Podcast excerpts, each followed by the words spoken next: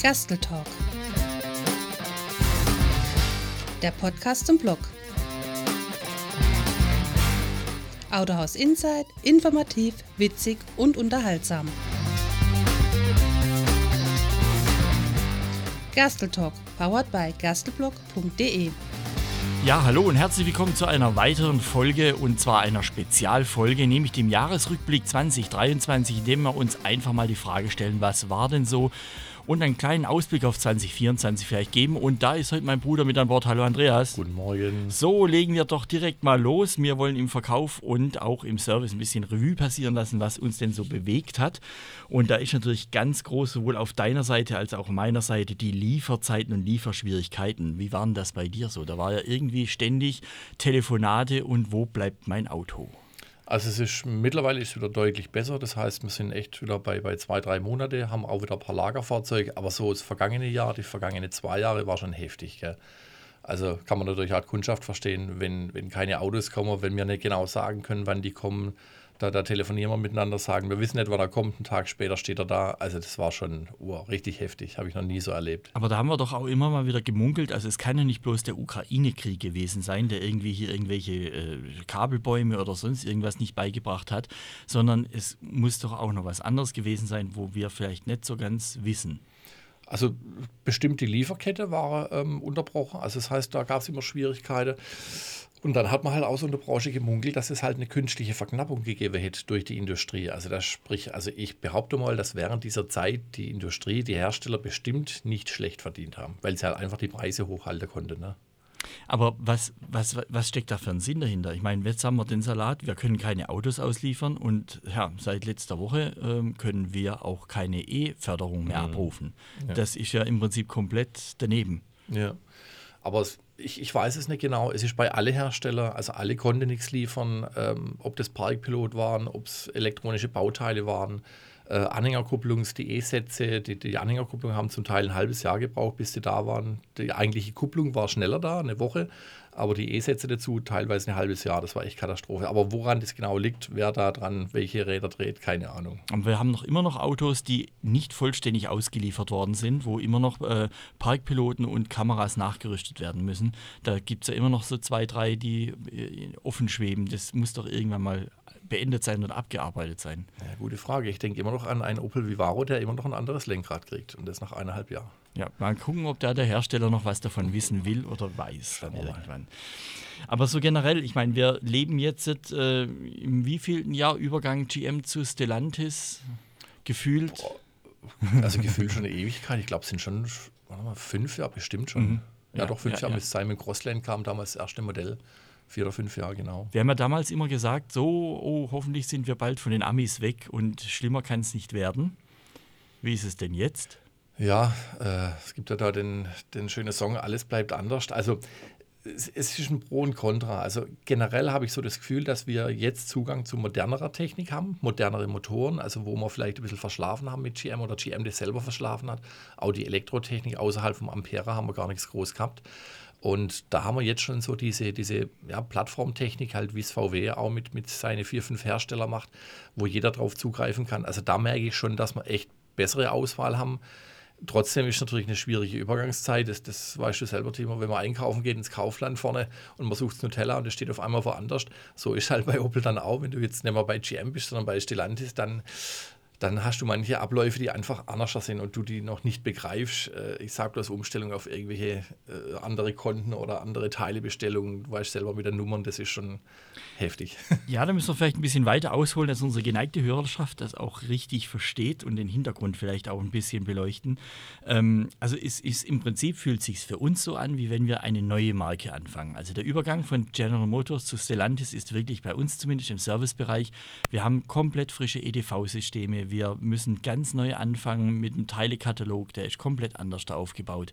Die Bestellprozesse, die Garantieprozesse, die Diagnosesysteme am Fahrzeug sind einfach komplett neu. Also es ist wirklich wie wenn man mit einem neuen Produkt, mit einer neuen Marke angefangen hat von der Basis aus. Wir fühlen uns zum Teil schon ein bisschen wie Lehrlinge und das ist im Verkauf natürlich die Bestellprozesse wahrscheinlich nicht anders, oder? Bestellprozesse definitiv. Mittlerweile ist so, also wenn alles funktioniert, dann machen wir eigentlich äh, ein komplettes Angebot, können da draußen einen Vertrag machen, können das Fahrzeug direkt online bestellen. Dann läuft so ein Matching-Vorgang im Hintergrund bei, bei Opel, ob es das Fahrzeug zufällig schon irgendwo gibt an Lager. Und ansonsten geht es in die Produktion, ohne dass da wahrscheinlich irgend noch einer aufs Knöpfle drücken muss.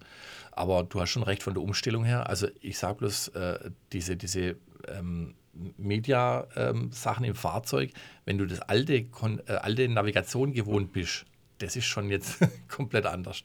Es hat ja bei, bei Stellantis im Prinzip, äh, zur Erklärung, Stellantis Vorgänger ist die PSA, ne? Peugeot Citroën mhm. DS äh, und dann kam Opel dazu und dann startete irgendwie bei diesem neuen Konzern Stellantis, wo wir übrigens per lapidarer E-Mail mitbekommen haben, dass der Konzern jetzt nicht mehr PSA, sondern Stellantis heißt, ähm, eigentlich hat dort ein Hype begonnen an Aufkaufen von irgendwelchen Automarken. Also man redet von Fiat, man redet von Alpha, man redet von Jeep. Auf einmal ist eine große Welle, eine große Flut an Autoherstellern oder beziehungsweise Automarken dazugekommen zu diesem großen Konzern. Mhm.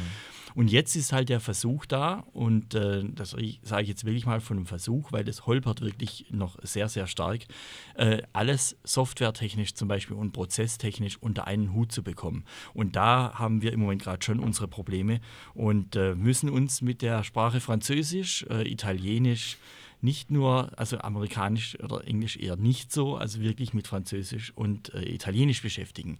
Aber wie ist denn das im Verkauf? Ich meine, eure Programme sind natürlich auch nochmal speziell, was die Angebote angeht. Angebote schreiben, Leasing-Angebote und so weiter. Da hapert es doch auch noch im Zugriff.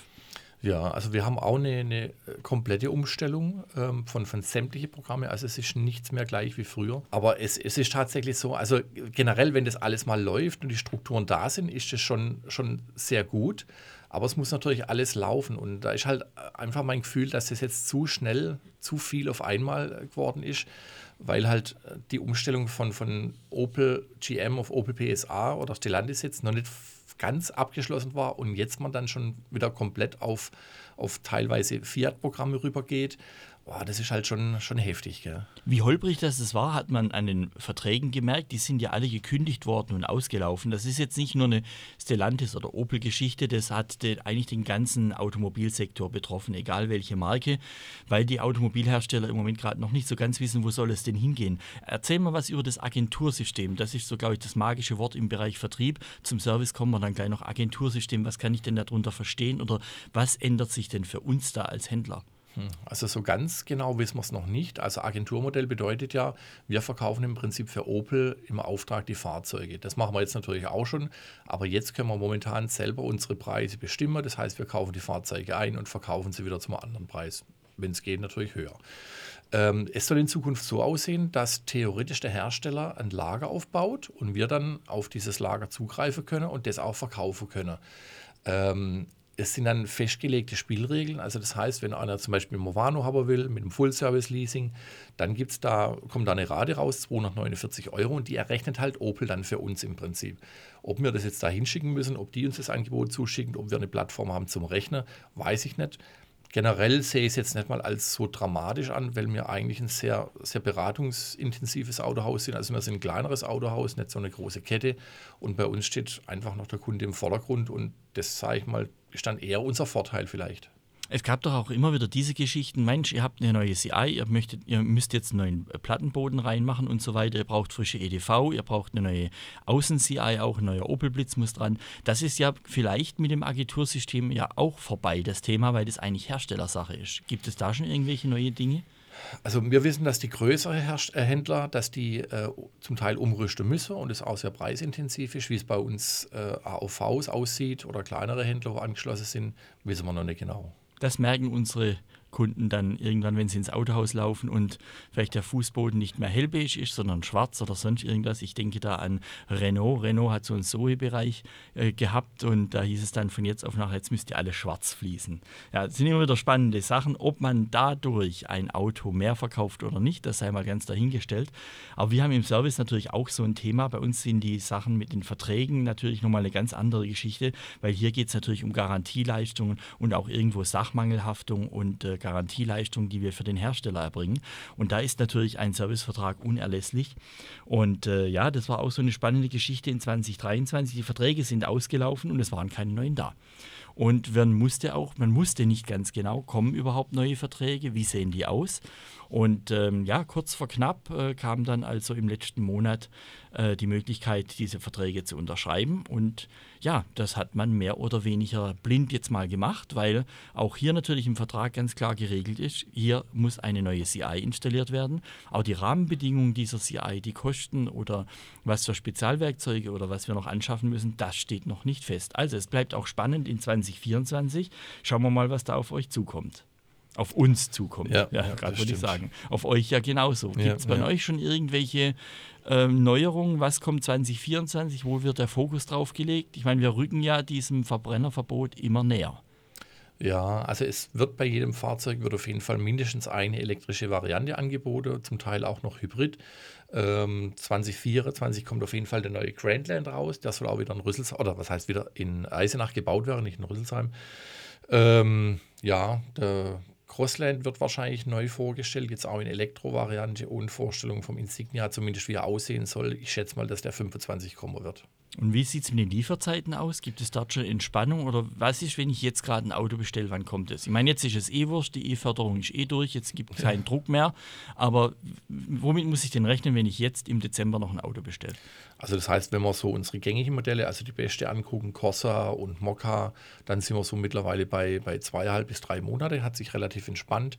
Wenn man das neuere Modell anguckt, Astra oder auch unsere ähm, Movano, Vivaro, da sind wir dann noch zwischen vier und sechs Monate. Also da ist noch ein bisschen mehr. Aber wir haben auch mittlerweile wieder ein Lager, wo man auch drauf zugreifen kann. Also es ist immer ein bisschen was verfügbar gerade. Ja, und wir haben natürlich einen frisch gebackenen Automobilverkäufer, den Maximilian Engle. Glückwunsch hierüber noch einmal. Er hat die Prüfung erfolgreich bestanden. Wie lange ging das jetzt? Der war doch immer wieder mal weg und das ist ja nicht so ganz einfach. Boah, das war jetzt genau ein Jahr, hat es jetzt gedauert, wo er dann immer wieder wochenweise weg war. Die Leute haben ja immer gesagt, er ist schon Urlaub. Aber nein, er war tatsächlich auf Schulung. Und wo, wo war er da? Das war im Raum Frankfurt, also direkt von Opel, ähm, war das eine Schulung und die Abnahme war dann später als geprüfter Automobilverkäufer von verschiedenen äh, oder beziehungsweise viel Vorsteher von äh, Verbänden, die und, das dann abgenommen haben, weil es ein allgemein geprüfter Verkäufer ist. Ah, okay, also nicht nur Opel-spezifisch, sondern das ist allgemein. Ja. Und äh, was kann man dann mehr oder was lernt man denn da? Also bloß auf den Kunden zu gehen und sagen, kann ich Ihnen helfen, ist ja gewiss nicht alles, oder? Ähm, also er hat schon, schon viel gewusst, der Max, logischerweise, aber so diese, diese Feinheiten oder, oder Rhetorik, Sensorik, wo muss man beim Kunde drauf achten? Oder, oder was ist schlecht, wie soll man sich anziehen, so diese Basics, die kriegt man da halt nochmal mit, aber dann halt auch so die Basics, was Leasing, Finanzierung angeht, was er ja eigentlich schon drauf gehabt hat, aber er wollte halt einfach, äh, sag ich mal, auch diesen Abschluss haben. Und wir haben auch schon einige Neuerungen bei uns eingeführt wo ich dann echt sage, okay, das hat sich schon gelohnt. Aber können wir schon ein bisschen stolz drauf sein. Ich meine, Max hat bei uns die Ausbildung zum Kfz-Mechatroniker absolviert ja. und äh, dann ist er nach kurzer Abstinenz, hat er sich doch dann überlegt, ha, jetzt komme ich doch wieder ins Autohaus Gerstl und aber in dem Bereich Verkauf. Und dass er dort den geprüften Automobilverkäufer noch macht, Respekt. Ich weiß gar nicht, ob er der Erste ist bei uns im Autohaus, wo das abgelegt hat, weil mir denkt niemand. Ja, eigentlich schon. Ja, also selbst vor, vor unserer Zeit mit dem Vater, da war meines Erachtens nach niemand da, der das abgelegt hat. Nee, absolut nicht. Die, ja. die, mal gut, die, die, Anfrage oder die, die Ansprüche oder das, das, die Anforderung kam ja erst später, dass man das braucht, aber trotzdem tolle Sache. Mhm. Richtig gut. Ja, bei uns im Verkauf war es natürlich auch ein bisschen turbulent 2023. Wir haben auch jetzt gerade wieder in den kalten Jahreszeit, in der kalten Jahreszeit das Problem mit krankheitsbedingten Ausfällen. Und äh, das große C, das böse C, kommt natürlich auch wieder ein bisschen zurück. Wir hatten auch schon die ersten ein, zwei Fälle wieder jetzt im Ende des Jahres. Und für uns ist das natürlich immer eine schwierige Geschichte, weil wir haben, wir planen natürlich etwas länger. Ihr könnt nicht planen, wann Kundschaft reinkommt und ein Auto kaufen will. Mhm. Wir planen ja schon zwei, drei Wochen im Vorlauf, äh, im Vorauf, im Vorlauf.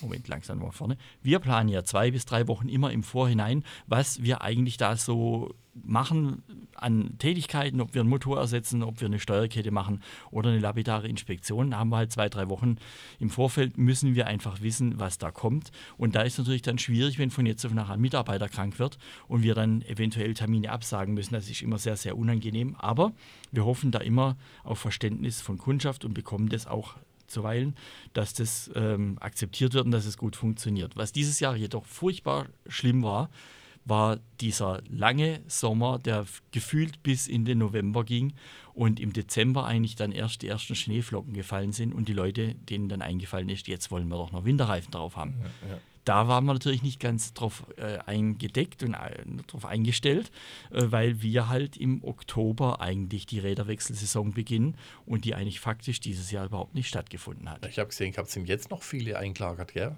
Wir müssen mal Inventur machen, die haben wir jetzt letzte Woche schon hinter uns im Teilelager und jetzt kommt die Inventur im Reifenlager, dass wir mal sehen, was liegt denn da noch an Wintersocken rum und dann müssen wir mal mit den äh, Kunden ins Gespräch gehen, ob sie denn so über den Winter fahren wollen, weil wir hatten es tatsächlich dieses Jahr bei drei, vier Kunden, die wollten zum Winterreifenwechsel kommen. Und dann haben wir ihnen gesagt, dass sie eigentlich schon die ersten waren, die dieses Jahr Winterreifen drauf haben, weil sie waren nie unten.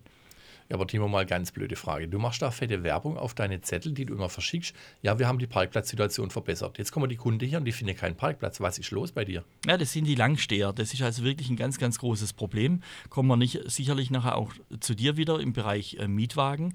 Ähm, wir haben einfach das Problem, dass Teile nicht lieferbar sind. So, und das Ganze nennt sich dann, äh, dieser Prozess nennt sich stehendes Fahrzeug bei Stellantis, das wir natürlich dann auch melden. Und je nachdem, wie alt das, das Fahrzeug ist, steht dem Kunde zum Glück auch ein Mietwagen äh, zur Verfügung, dass wir äh, den Kunden mobil halten können. Aber das ist natürlich ein ganz, ganz großes Thema, das immer noch ist, dass Ersatzteile zum Teil nicht lieferbar sind. Das betrifft sicherlich auch Elektrofahrzeuge, wo zum Beispiel Antriebsbatterien oder Komponenten wie den Onboard-Charger Charger, die einfach äh, im Moment gerade noch in der Entwicklungsphase, würde ich jetzt mal fast schon böse sagen, aber es gibt da einfach technisch das ein oder andere Problem noch.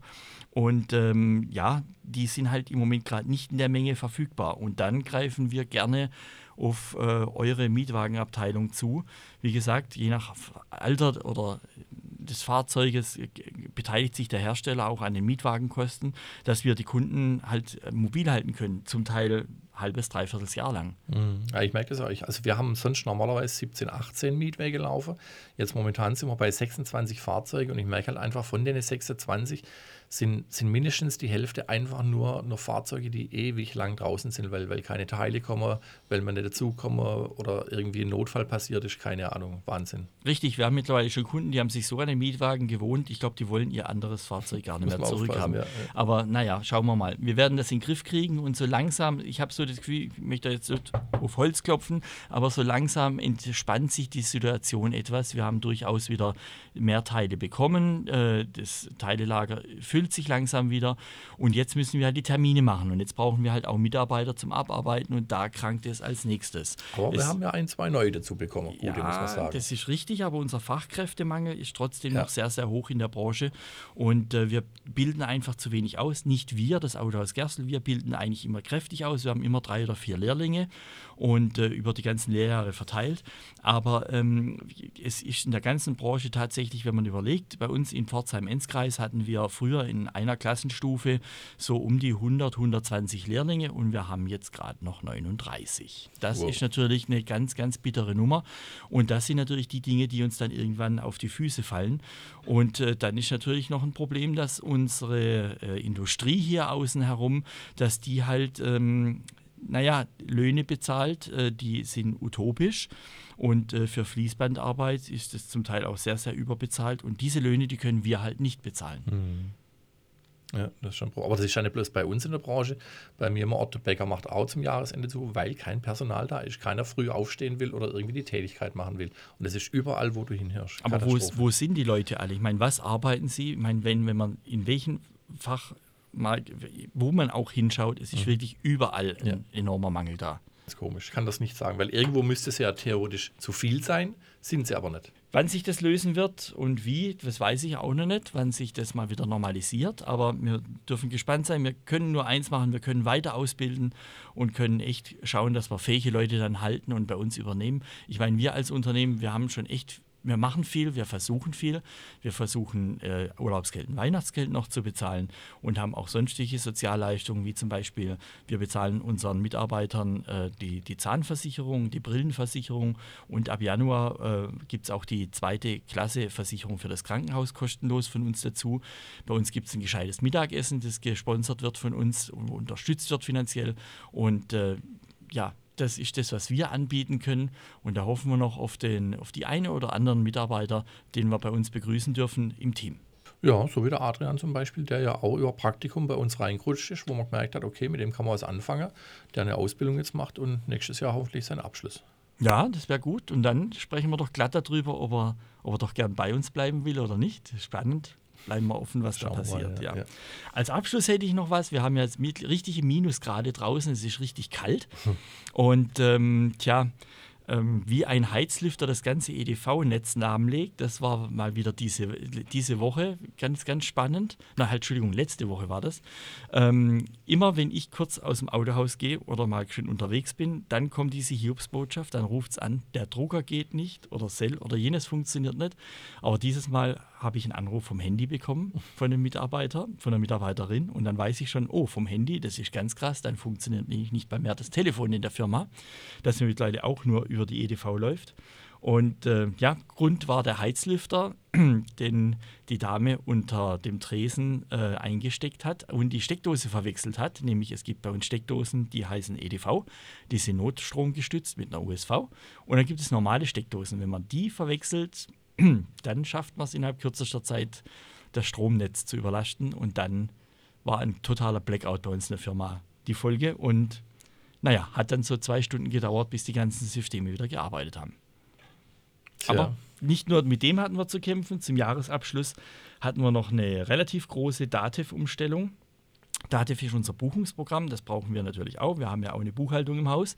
Und ähm, ja, die Dativ-Leute hatten eigentlich im August schon angekündigt, dass zum Jahreswechsel ihr System nicht mehr auf dem alten Windows 2012 Server äh, läuft, sondern dass man einen neuen braucht. Und diese Information kam aber nie zu uns, weil die Firma, die die Dativ-Wartung macht, es schlichtweg vergessen hat. Und dann habe ich im Dezember freundlich angefragt, ob sie uns den Januar 2024 einspielen können. Und äh, nach kurzer Zeit kam wieder ein Anruf der Firma und hat gesagt, nee, können wir nicht, euer Server funktioniert da nicht, der ist zu alt. Wir brauchen einen neuen. Das ist im virtuellen Bereich kein Problem. Da stellt man schon einen virtuellen Server in die Cloud oder ins Netz bei uns. Wir machen das ja alles, wir hosten das selber bei uns hier im Haus. Und äh, dann kann man das umziehen. Aber auch das waren zweieinhalb Tage, bis wieder die Bankgeschäfte und alles, das auch drüber Datev läuft, bis das wieder funktioniert. Tja, aber dank meiner Unterstützung, nein, ich habe natürlich nichts dazu beigetragen. Ja, gut. Was haben wir denn für Wünsche? Was haben wir denn für Sachen, die uns 2024 Also mein, wiederkehren sollen? mein Wunsch ist einfach, dass wir in 2024, aber das ist, glaube ich, überall, äh, in der ganzen Stadt merkt man das, die, die Leute haben so eine kurze Zündschnur, das ist so extrem. Es gibt kein Verständnis mehr, wenn irgendwas schief läuft. Letztes habe ich einen Fall gehabt, wo, wo einfach der, unser Nuri war krank, jetzt letzte Woche war ich ja, und dann geht halt nicht alles, was man eingeplant hat. Und dann kann man nur die Hälfte erledigen. Aber anstatt man da miteinander nach einer Lösung findet, wird dann auf dem Hof rumgeschrien und, und alles mögliche Kreise, wo ich dann sage, boah, das muss echt nicht sein. Also ich, ich gehe doch auch in den Laden rein und verstehe auch so manche Situationen, wo die haben. Ich weiß um die Personalschwierigkeit und die Lieferschwierigkeiten, wo manche Firmen haben. Also ja, da einfach ein bisschen, ein bisschen miteinander reden und, und man versucht ja alles, auch mit den Termine und dass man Fahrzeuge vom Hof stehen hat und man kommt vielleicht nicht gleich zum dran gucken, das weißt du selber bei dir drüber, Timo. Die rufen eine halbe Stunde später an und sagen, ja, ist schon repariert. Nee, ist nicht.